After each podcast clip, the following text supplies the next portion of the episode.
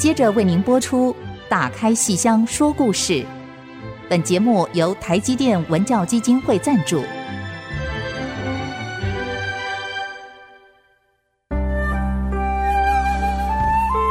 打开戏箱子，看见台上的精彩一刻。戏箱子里还有许多你不知道的喜怒哀乐、悲欢离合。让戏曲专家王安琪、罗世龙和您一起打开戏箱说故事。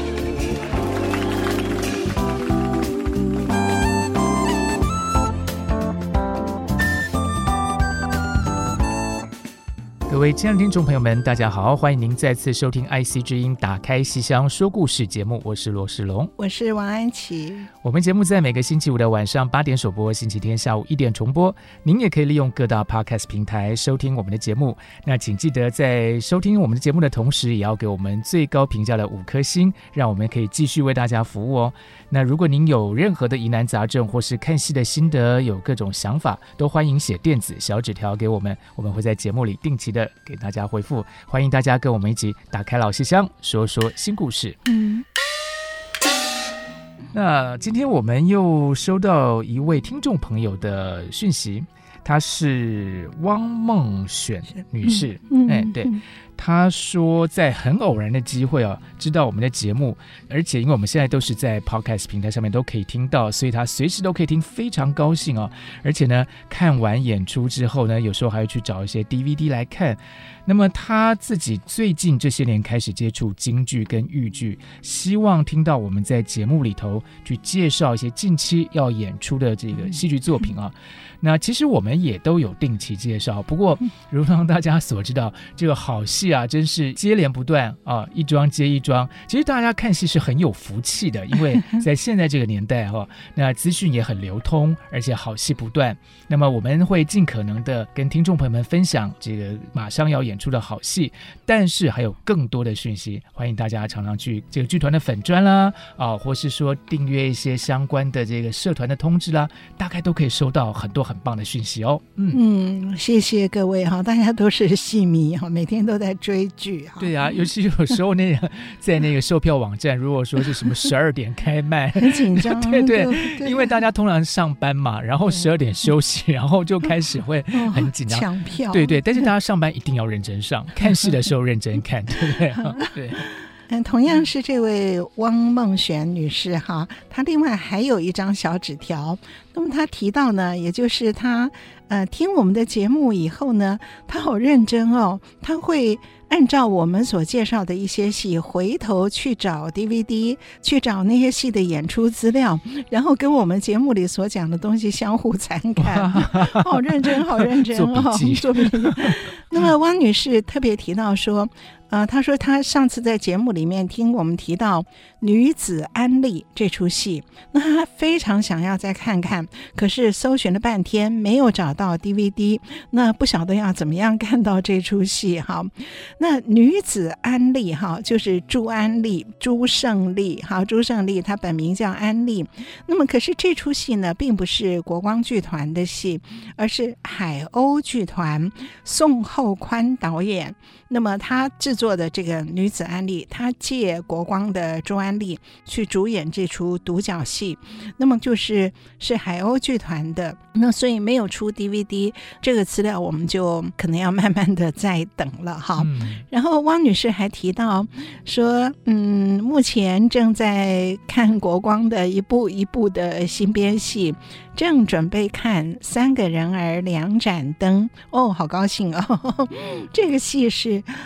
二零零五年的戏，嗯，所以您现在在准备看二零零五年的《三个人儿两盏灯》的 DVD。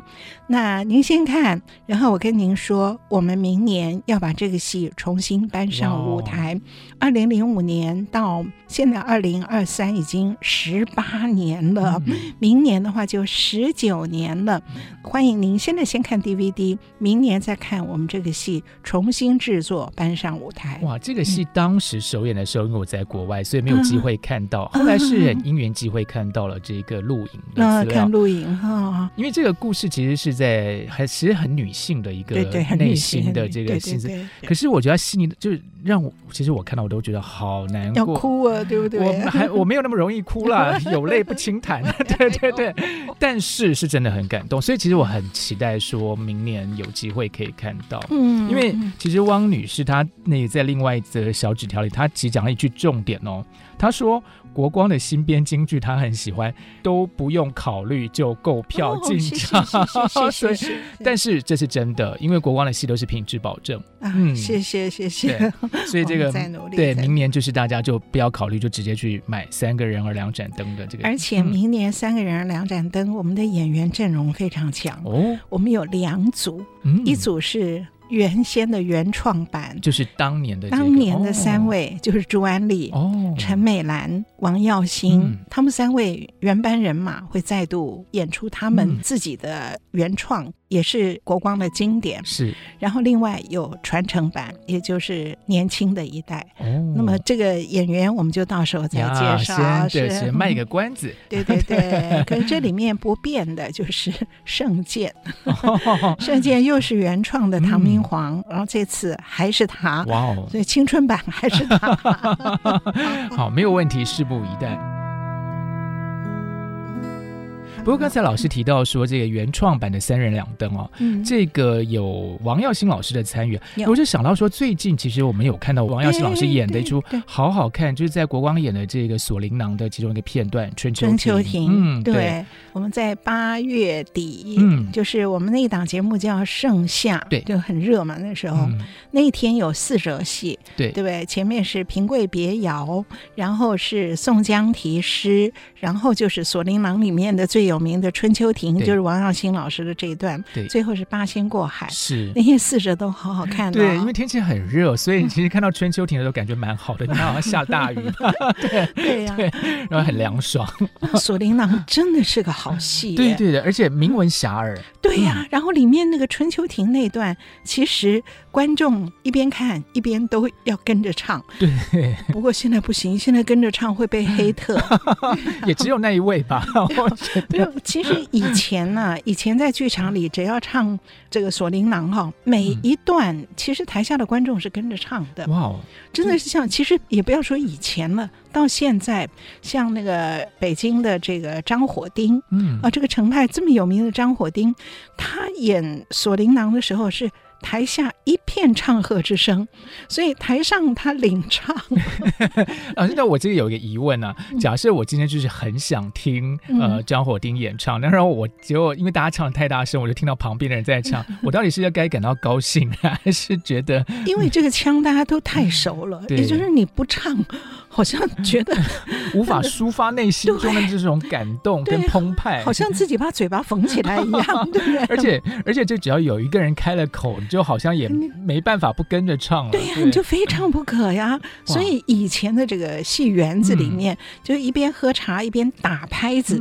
现在打拍子也会被黑特，会吗？对，因为有的时候会你脚用脚打拍或用手打拍会会震动。哦，哎，会震动有这么严有这么严重吗？就不是张惠妹的演唱会，那个每次在小巨蛋这样跳跳跳这样，那旁边景人家都觉得地震。对，可是现在戏曲中心也也是会啊。我觉得要是。现在看戏曲，就是演出可以把它弄成地震的话，我们真的很高兴吧？对，我们是很高兴，可是会被不断的黑特啊。对啊，但那附近还好，附近住家离得蛮远的，应该还好，比较不会受到影响。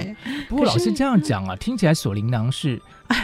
真的，这是名句，这真的是几乎是成派国歌了，我可以这么说吗？程派国歌真的是成派国歌。你看那天你光听一个《春秋亭》，你就就觉得耳朵出油了，对不对？对啊，那真的是太过瘾了。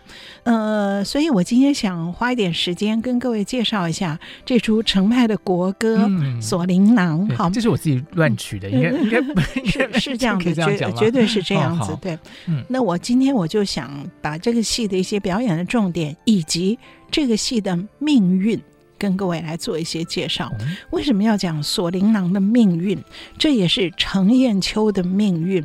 我觉得到头来是他终身的遗憾，就是这么红的一出戏，结果到头来变成禁戏。哇，听起来令人费疑猜。因为其实本来这个戏里面就是在讲一个蛮特别的，嗯、就是两个人的命运的交织。嗯、对，对所以没想到在呃真实的舞台上。那舞台叫真实的嘛，在舞台上其实也牵扯出这个演员本身的命运。嗯、是啊，这陈艳秋一辈子我觉得死不瞑目。哦，这么严重，真的非常严重。哇，那这一定要今天要好好的听老师再讲一讲这个戏里戏外的这个故事了哈。我们先休息一下，待会儿回来。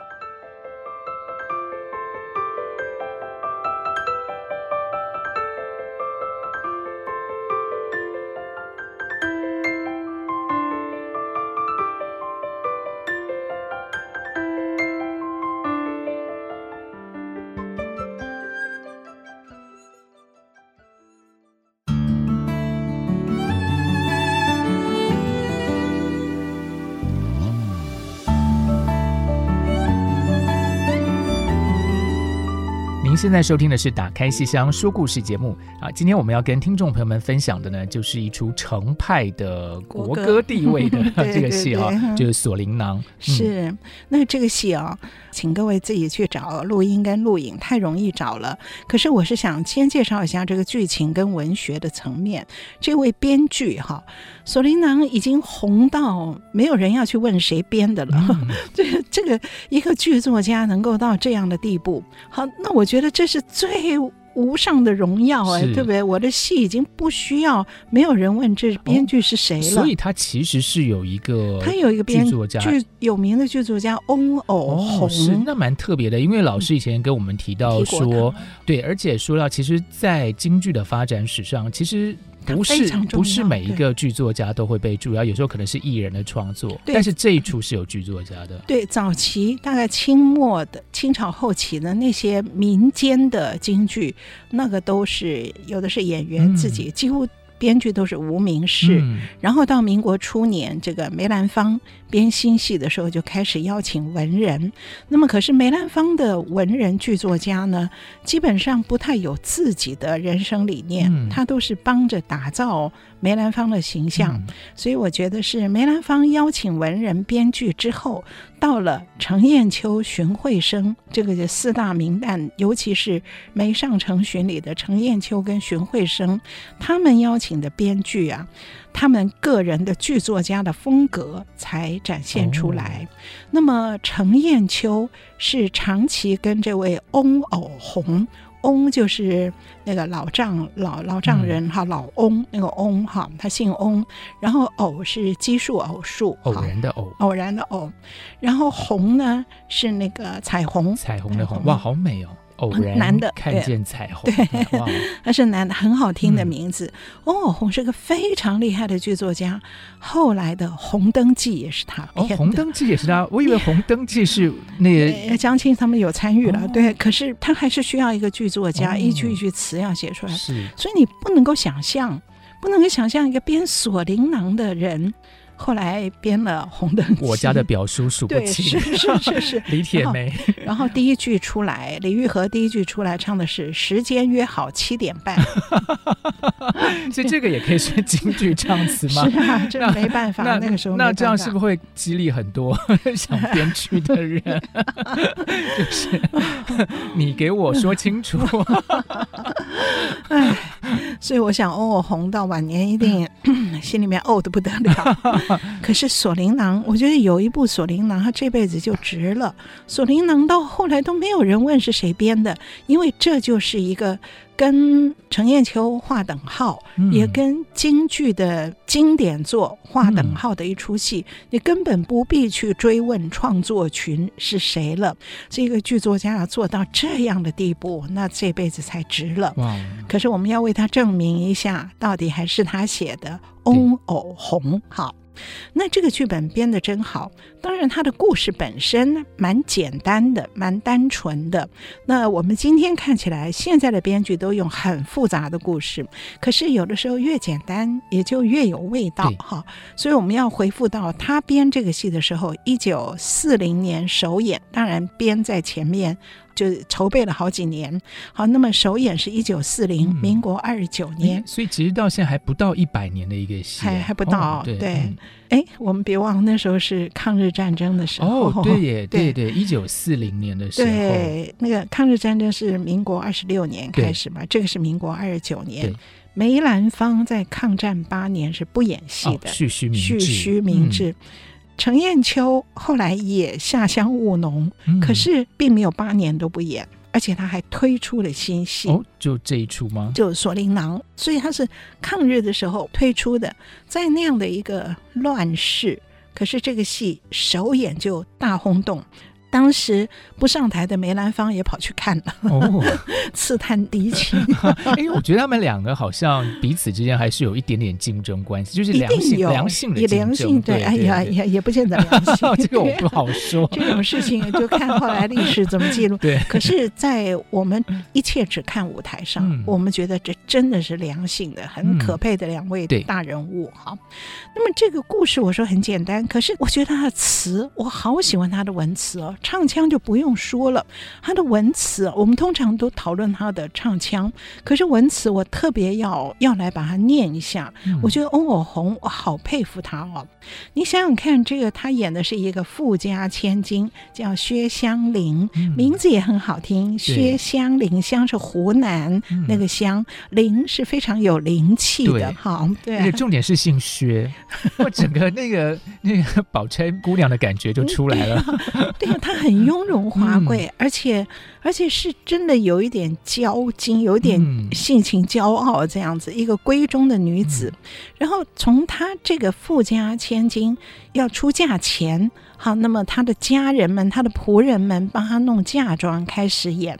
所以他的一出台之前呢，是仆人们好紧张哦，在弄了一大堆嫁妆，可是怕小姐挑剔。嗯、然后这位小姐要登场前是先闻其声，后见其人，哦、她不是就这样出来亮相，哦、有派头的，有派头的，嗯、让观众先听到她的声音哈，哦、而且也让那些下人们先听到她的声音。这个为什么让我想到王熙凤啊？呃，不一样，不一样，对。也可是因王熙凤是让人吓吓到，这位小姐也让下人们很困扰。可是大家都知道她是好人，她心是好的，比较就比较娇娇贵一点。对，而且还有一层心理，就是待嫁女儿心紧张嘛。我觉得要出嫁前那种要做新娘子，那个心情是非常非常复杂的。对啊，对，进入一个未知的环境，然后离开自己的母亲这么温暖的怀抱。所以心里面本来就是一个比较被宠大的小姐，那么在那一刻待嫁女儿心的时候，性情就越发的。就是很不稳定，对，情绪不稳定，然后就不知道说要到什么地方去啊，然后未来会是怎么样啊？对呀，所以我觉得他从这个地方心里就掌握的很好。所以一出来，这些下人们拿了一大堆的那个嫁妆，在想：哎呀，糟糕，这次过关不过关呢？会不会小姐又挑剔啊？然后就叫那个梅香啊来传话。然后梅香正要说什么的时候，这位小姐在后面就叫了，叫梅香，用她那个程派的音叫梅香。哇！全场观众就开始要拍手了啊！对，然后他提醒这个梅香，就是你们要做这些东西啊，你要绣怎么样的花样？他鸳鸯要五色，彩羽透清波，莫绣斜肩处，提防走路磨。连心用金线，连瓣要朱砂，等等等等等等，一大串。好有生活品味，好有生活品味，而且他说的是诗，好像五言律。诗一样的，不断的这样子用五字句这样说，说的那个梅香本来还在用心听，后来我记不住了，记不住了。小姐啊，您亲自出来 交代吧。然后那个小姐说：“无用的丫头，搀我来。”我走出来，从闺房走到这个客厅，还要丫鬟去搀扶她。你看，可是就这么几句幕后的念白，这个人物的身份就完全出来了。然后他那种骄纵的小姐，娇滴滴的，又有点脾气，有点情绪不稳，哈。然后下人们又怕她，又都爱她，好，知道她好人嘛，好，也都知道小姐要出嫁了，好。那么这样一个情绪中，观众也都听到了。今天这位主角，今天可能是程砚秋，也可能是程砚秋的学生等等，他们的嗓音。够不够好，嗯、他们的念白够不够这个字念白也要字头、字腹、字尾、嗯、要分得非常的清晰，所以观众对演员的念白的评价也透过幕后的这几句。已经可以打分数了，这样听起来怎么有种一音定锤的感觉、啊？是是这样，很多戏都是在一开头的时候就就让你定生死。哦，是是，所以其实就是用这几句唱词 念白，然后就让观众感受到程派的一个特点。对，然后就打分数了。哦、今天这个演员几分？那程派的特点到底是什么呀？戏曲有门道，听了更知道。哇，他那个嗓音啊，程派呀，其实他是倒，就是他男的嘛，哈、嗯，对，倒过仓、倒过嗓的、嗯、男生的变音。那么倒嗓，有的人是变回来了，那有的人没有变回来，有的没有完全变回来。嗯、那没有变回来的人，可能就这辈子就唱不了了。哦、程砚秋却克服了他的嗓音的问题，哦、所以他自己发展出一套。这个脑后音、哦、就是它的共鸣啊，一般就是从丹田气沉丹田，然后这个声音是直贯而上的，从丹田一直往上，经过喉咙唱出来，嗯、这是正常的发声法。可是程砚秋他是从丹田，然后到喉咙的时候呢，比较靠后，嗯、他比较到那个后面的咽喉那里，嗯、然后再把这个共鸣一直到头顶。哦，到脑后，嗯，所以头顶的音在跟你的鼻音混在一起，所以是一个非常复杂的一种共鸣。嗯、那么唱出来的时候是幽咽婉转的，如泣如诉的，如泣如诉。对，嗯、那当然他也可以演喜剧，所以他的声音是就是悲喜都可以呈现。嗯、当然悲剧是觉得更合适，是可是那个声音就很特别，那种嗓子，很多人就是迷到。哇，真的是迷到你，日日夜夜都在哼着他的嗓音，所以算是说从哪里跌倒就从哪里站起来，很厉害，哦化劣势为优势。他非常厉害，陈燕秋这辈子很可怜的，嗯、他小时候学戏。被师傅打到几乎要残废的，哇哦！就是那种师傅，就是对徒儿，哦，就是古代那种训练方式，对对对，嗯啊，那很严厉啊，严厉到就是他几乎要残废的。后来是被人家赎身的，赎出来，是，然后他才慢慢发展他的长处。但结果青春期的时候又倒嗓。可是他到晚年大概一切都补回来了，就拼命吃猪脚吃鸡汤。然后我好像看过他那个晚年的照片，对，好像还有他什么拿着锄头去下田，这种还那个那个时候抗战的后期的时候，其实他整个人好像看起来本来就比较高大一点，他很高大，非常高。对，因为四个就是这个梅上成群，然后然后就比较高大一点，然后如果如果又吃的比较多的话，就是这个怎么说呢？就是好像恰好。所以他到晚年 蛮惨的，因为他在戏里都演悲剧，嗯、都演那种什么受虐待的小媳妇，就一站出来如此庞大，那个婆婆都要吓死，逃都来不及。啊，我们不要这样子来损损钱。我们先休息一下好了，我们待会儿再来跟听众朋友们谈谈《锁铃铛》这出戏。好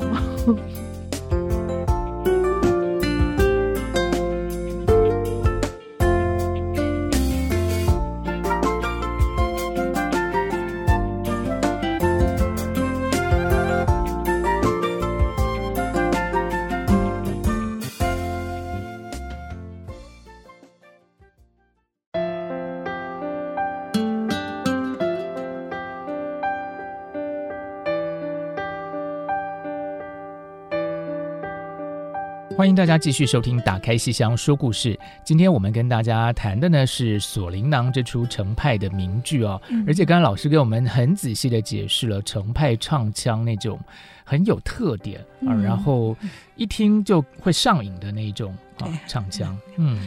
然后我再回到翁偶红这位剧作家，他写的唱词，嗯、你想他前面铺垫到让这位薛湘灵小姐是被丫鬟搀扶着出来，然后出来以后一定是满堂彩，然后他唱了一段四平调，我也好喜欢这个词哦。怕流水年华春去渺，一样的心情别样娇。非是我性情多骄傲，如意珠儿手未操，手未操。你看这四句。其实很容易懂，可是你可以看到一个待嫁女儿心，她不说是待嫁而情绪不稳，她说是怕流水年华春去渺，怕日子过得太快，所以我呢一样的心情，我别样骄，我比别人更骄纵，他好像把自己的性格的弱点自己做一个解释，所以不是我太骄傲，而是我。如意的珠儿手未操，我，这句好喜欢呢！我的人生就是不满意嘛，我就是我的骄，好像。嗯不管是女字边那种娇养成性，嗯、或者是马字边的骄傲，我都觉得我还可以无限的发挥，我还做的不够，嗯、所以如意珠儿手未操，所以我的性情才这样啊！所以你们这些下人们，嗯，你们的皮绷紧一点，我就是这么任性，我就这么任性。可是其实心里面是担心出嫁，嗯、所以看嫁妆的时候挑啊挑啊，嗯、因为他知道嫁妆。代表的就是他跟他的母亲的分离，嗯、所以会挑剔这些东西。所以从这个性情的塑造上开始写起，然后他的母亲呢，当然就要来这个呃来安慰这些下人们啦。然后呢，这个小姐一看这些下人们害怕，她心里也就不安了，所以呢，她就偷偷的叫梅香拿些银子去给这些下人们。哦、所以其实是个很善良、好心的人，而是自己的情绪有问题，所以对于嫁妆她的不安。嗯、那么，然后她母亲却觉得说：“哎呦，这些嫁妆都不好，哎，我给你一个特别好的锁麟囊，哦哦、就是那个妈妈特别准备，妈妈特别准备。而且、嗯、我不知道以前是不是女儿出嫁的时候，妈妈都会给一个。”个锁麟囊，因为嫁妆不可能随身在花轿里带着，嗯、嫁妆一定就是送过去了嘛。很多嘛，对，很 多、太多都 放在花瓶啊。如果放在轿子的话，轿夫很累。对啊，可是妈妈一定有一个贴身的一个锁铃囊。嗯等于是妈妈塞在他怀里，那么当然是对女儿的爱。可是妈妈说的是希望你早生贵子哦，所以那个麟就是喜获麟儿那个麟。麟对，嗯，锁麟囊，好把灵儿好像锁住在里面，我所有的心就期待在这个里面。嗯、那么当然这个里面珍珠玛瑙什么都有，所以他上花轿的时候是锁麟囊是贴身带着的。对，所以是妈妈精挑细选，精挑细选很珍贵的，而且承担着妈妈对他的祝福、祝福跟这真的就是分离的那种哈。嗯、对，所以我觉得这情绪好细好细，可是这个编剧没有去把它点破，嗯、就是这么淡淡的说出来。所以这小姐坐上花轿的时候的情绪是很复杂的。结果，哎，出嫁日这么一场大雨，我只好到春秋亭去避雨。嗯、就路边经过一个亭子，这亭子叫春秋亭。那我去里面避雨，哎，刚好就碰到一个陌生人也出嫁，嗯、就是这个戏的女二号哈。另外那位小姐，一个是穷人家小姐，嗯、一个是富贵人家小姐。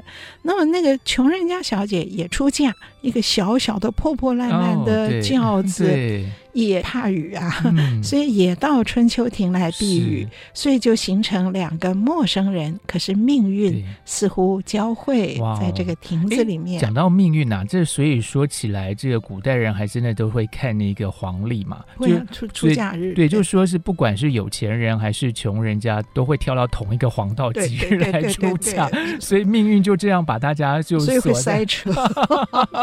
而且而且黄道吉日都下雨，对呀。然后他还讲那个世态炎 凉，嗯、所以那个没钱人家的那个轿夫就很粗鲁啊，就把那个轿子乱啪就放下来。然后那个那个小姐的爸爸就会来说：“哎，里面有人呐、啊。嗯”然后那个轿夫说：“我知道，又不是鸡蛋，就就不会把它震 破。”我记得好像现在有时候我们叫车，有时候你花比较多钱，就会叫比较可能 更好一点的那种感觉这样子。然后还有那个宾相，就是办婚礼不是都要有一些宾相吗？嗯、那个宾相也是，因为他们有一家子人专门做，爸爸也是冰相，儿子也是冰相，冰相家族啊。然后他们就挑，我都要去那个薛家小姐家，我不肯去那个穷人家，对，赚不到什么，就对啊，而且觉得没面子，所以就把那种世态炎凉，就透过这些呢，把它来写。世态是炎凉，但是老天爷是公平的，就下了这么一场大雨，让他们同聚在同一个春秋亭里，对，小小的一个亭子里。然后那位穷人家小姐当然会哭啦，然后这就引发了《春秋亭》这段这么有名的唱，嗯、我也是念一下唱词哈。这段的腔好听极了，可是我们现在关注到翁偶红所写的唱词哈。春秋亭外风雨暴，何处悲声破寂寥？谁的哭泣声音打破了这个寂寥？哈，何处悲声破寂寥？隔帘只见一花轿，所以这位小姐薛湘灵偷偷地隔着轿帘，看到原来还有一个出嫁的女子。隔帘只见一花轿，想必是新婚渡鹊桥。吉日良辰当欢笑，为何角珠化泪抛？你看这个角珠，角人，沧海月明珠有泪，那个角人就是。鱼吃鱼哈，那个海鲜那个鱼，左边鱼字旁，右边交通交通的交，鲛人，这是我们很常用的一个典故。据说鲛人好像就是一个像美人鱼一样的人头鱼尾巴啊鱼身。那么据说他的眼泪。滴泪成珠，他的眼泪一颗一颗都是珍珠，嗯、所以你可以拿个盘子去接的。大珠小珠 落玉盘，哦，都是钱呐、啊，对。所以孩子把他弄哭，拼命让他哭啊，脚珠好。好美哦！一个人眼泪滴下来是珠哈，所以“沧海月明珠有泪”，李商隐这些诗就给我们那种真是那种境界真高啊。那么这边翁偶红也用了这么一个，你不能说他用典，因为这个角人的滴泪成珠是大家熟知的，等于像一个很熟的词汇了。可是用在这里好典雅哦。好，吉日良辰当欢笑，为何角珠化泪抛？哎，此时。时却又明白了，你看这个小姐自己提问。为什么明明她也是结婚呢？为什么她现在在嚎啕大哭呢？我才问为何角珠化泪抛，而我马上自己就明白了。此时却又明白了，世上何尝尽富豪？世界上哪里都是有钱人呢？也有饥寒悲怀抱，也有失意痛哭嚎啕。教内的人儿弹别调，必有隐情在心潮。好好的词哦，不仅是这个词本身，它又通俗又典雅，而且它的里面的情感，这个小姐薛湘灵在当下唱的这个词哦，不仅是。在讲这件事情，而是有了某种反省。嗯，我们看到她，她的情感是扩大的，从当下这个事件。扩大到这小姐在这个环境中，她有了某种思索，有了某种醒悟，她会立刻想到说：此时却又明白了，世上哪里都是像我一样有钱的人，世上何尝尽富豪？所以每个人的命不一样，也有饥寒悲怀抱，也有失意痛哭嚎啕，就是这么简单的两句。可是她就把这个情感从个人的。处境扩大到对于整个人生的一种普遍的感悟，嗯、是，所以这个戏的情感是超越情节的。嗯，就你如果只是说情节来讲，就是我们两人在轿子里，哦，在春秋田里躲雨，然后就一个富家女遇到一个穷对，对啊，你哭什么哭啊？就是只是这样想。哎，可是这小姐这个前面这一段唱，就把她前面的那个骄纵。哎，让他他的骄纵情绪不安，而到这一刻，他碰到了一个命运跟他不同的人，嗯、他立刻对整个人生有一种醒思。我觉得这个是很强的一种写作的手法。嗯、然后接下来他这个唱有好几段，好由二六慢慢的转流水，越来越多，他就就很想弄清楚，所以叫那个梅香去问。结果梅香呢，很很那个没见识，对，比较不懂的那个是，所以问的 不是很顺利。对对对。然后一个老家院，嗯、就是本来给他备妆奁、嗯、挨骂的那个老家院去问，然后问来以后，你看最后那段唱，那个家院叫薛良，哈，听薛良一语来相告，满腹骄矜顿雪消。嗯、我本来又骄纵又骄傲。那个满腹焦金，一下子我就如雪一样的消散了。听到他说：“哦，原来他是哭穷哈，他没钱。嗯”所以听薛良一语来相告，满腹焦金断雪消。下面这两句呢，这个有一些不同的唱法哈。我自己喜欢的是这个“人情冷暖非天造”，人情冷暖不是天造的哈，“人情冷暖非天造”。何不移动它半分毫？就人情冷暖，并不是老天固定的，嗯、人是可为的。我们何不就移动它半分毫呢？他为的是什么？我挣不足，他挣少；我也有缺憾，他也有缺憾。我挣不足，他挣少。可是他的缺憾是他未饥寒，我未骄。他的缺憾是。嗯他的生活没有温饱，他会饥寒。我的缺憾是我的骄纵还不够，我还要还要不断的骄纵。我前面那么样的对下人这些这些，所以我忽然体悟到，人生都是有缺憾的。所以，可是人情冷暖不是天造定的，我为什么不来移动它半分毫呢？好，我正不足，他正少；他未饥寒，我未骄。分我一只珊瑚宝，安他半世凤凰巢。这个句子，如果你用现代白话的那个语言，你会看不懂，会以为分我一只珊瑚宝，嗯、他的意思是把我的一只珊瑚宝分给他，就锁灵囊里的那个里面，对，反正我给他一个珍宝，嗯、只要我的一只珊瑚宝分给他，就可以足以安他。半辈子的凤凰巢，嗯、那这个句子的文法，如果你照这个字面看，就是你分我一只珊瑚宝，嗯、那就不通了，对，所以这个语言的巧妙而且典雅，哈，分。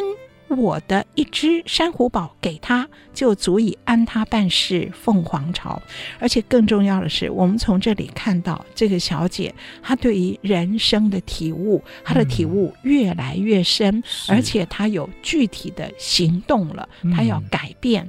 我们共同的命运，嗯，其实说实在也有点像是，因为他被困在这个大雨中嘛。对，所以其实某方面来讲，也是遇到人生的某种困顿。因为本来是觉得好像很顺利就要出家了，嗯，但是就是因为生命中突然有一个什么转折，嗯，有一个周折，然后呢，人就是在这种困顿中，突然就会想通某些事情。对，可能只是很小的，在旁人看来可能只是一场雨，但是对他来讲，人生可能就是在这样一个困顿。被困住的局面里想通了，才会哎，才会有一种转变。嗯、是好，我们先休息一下，马上回来。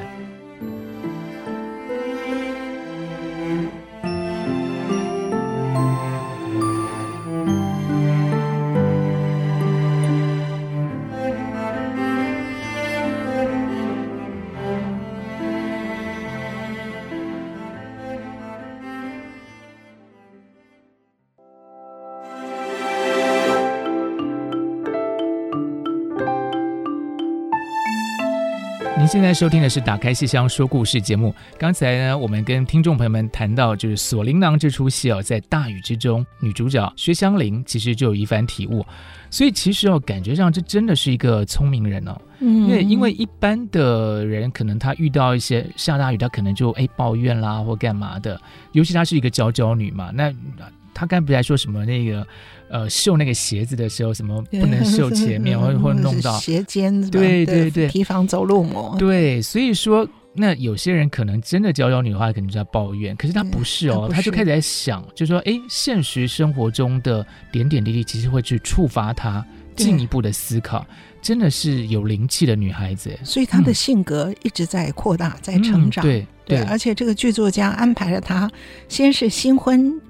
日的一点点小挫折，下雨而已。嗯、接下来给了他一个大挫折，人生的大考验，都是雨水。嗯、哦，是吗？那之后遇到了什么？六年后，他结婚六年后有了孩子，嗯、然后登州这个地方发大水，嗯，所以就淹大水以后，然后他的家园整个那个，然后一家也全部冲散，所以他就从登州这个地方呢，就漂流到另外一个地方，然后他无以为生啊，他就到人家家去帮佣哦，去。哇，这样情何以堪哦！对呀、啊，然后就去做照顾人家的小孩子。嗯。那么，那那家的小孩子非常骄纵，这个怎么办？比他小的时候骄纵的多了，所以这边他怎么哄这个孩子，那个孩子都在那边闹，所以好不容易那孩子睡着了。小孩唯一一个好处就是会睡着，就是而且小孩子睡着是那种突然就睡着，突然就睡着，这很奇怪的那种。对，他睡着以后，终于让薛湘灵有一段唱，嗯，唱的机会。那么这段唱。就是他的人生的更进一步体悟。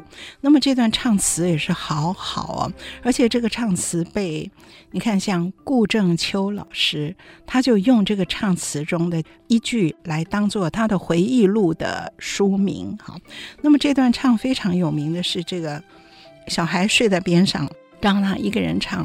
这时候他已经是穷，已经整个全部的家当什么都没有了，而且。母亲、丈夫、孩子全都失散了，一无所有，然后只在人家家当保姆哈，然后碰到一个坏小孩哈，一霎时把七情俱以昧尽，那个昧是参透那个昧的意思哈，参透了酸辛处，泪湿衣襟。那有的人会说。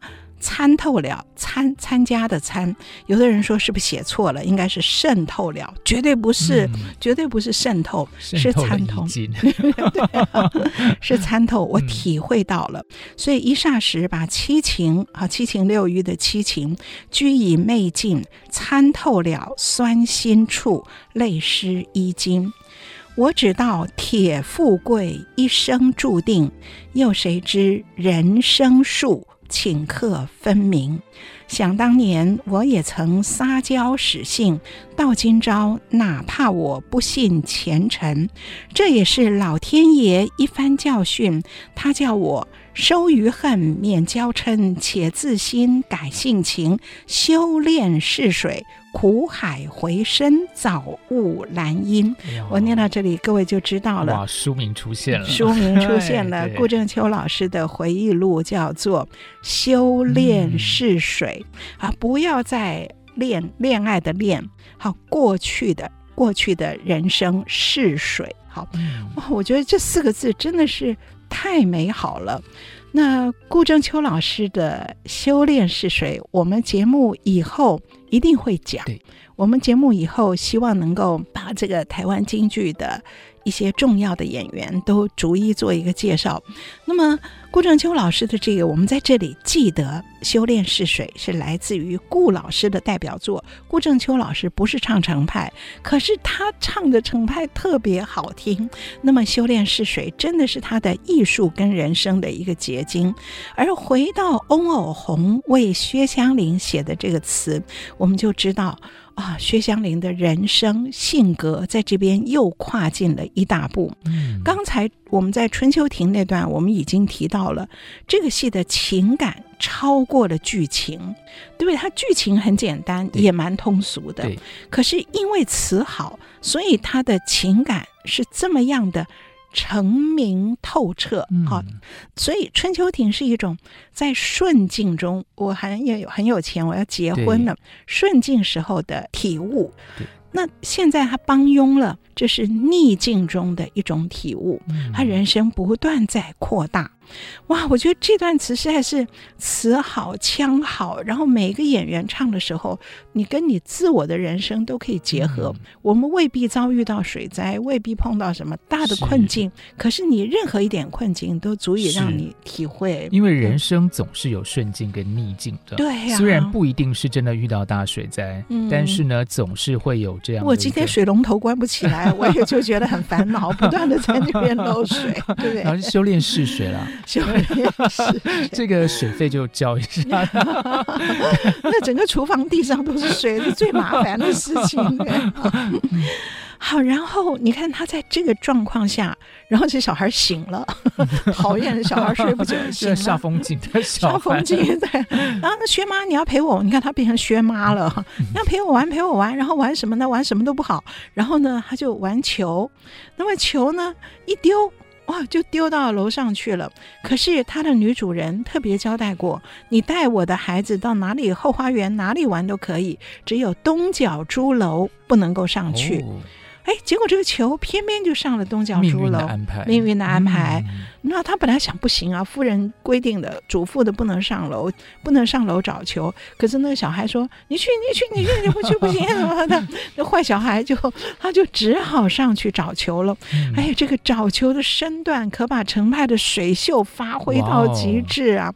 我们一般想找球，你怎么演嘛？而且要上楼，上楼以后，然后就弯下来找找没有就好。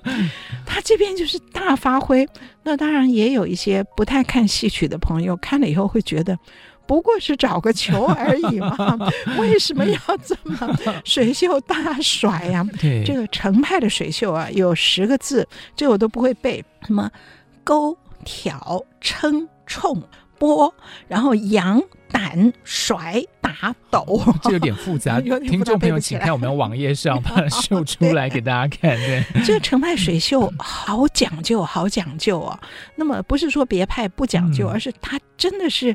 好难哦，哦，细腻的感觉，非常细腻。嗯、而且他不光是在那边抖水袖就找球，他一上楼以后要要到处大跑，就是好、嗯、跑好几圈，然后上面看下面看，要蹲下来耍水袖，很难呢。你不要以为说程派啊，好像很幽静、很凄苦啊，嗯、然后坐在那边如泣如诉就好了。不，程派的演员都必须是运动员，很难的。这样听起来就是，其实也是心理上的运动员呢，因为那个心境上的那个转折。哦，他这里是生理上的，生理上的，对，就是从内到外都是运动员。对，嗯、你 要这边大跑，然后水袖大甩，你要用多少的力道而不喘？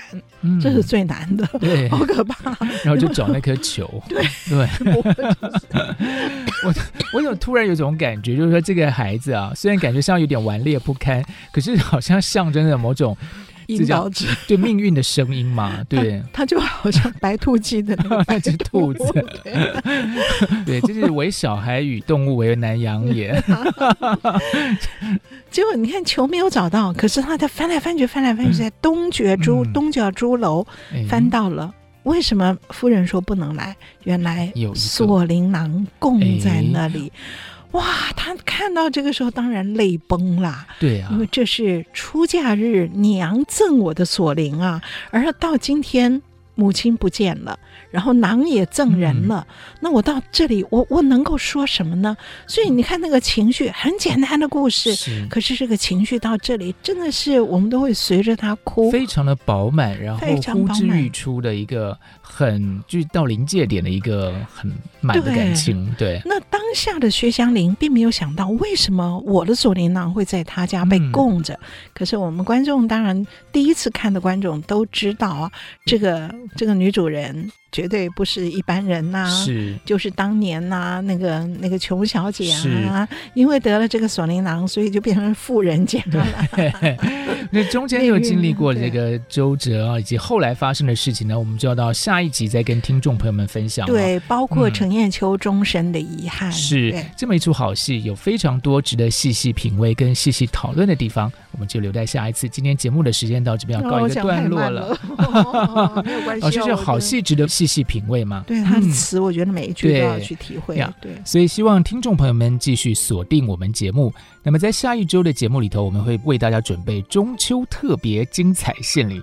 那在这边要先卖个关子，打开戏箱说故事。我是罗世龙，我是王安琪，我们下次再见，拜拜，拜拜。本节目由台积电文教基金会赞助播出。台积电文教基金会深耕文化经典，引动艺术风潮，与您共筑美善社会。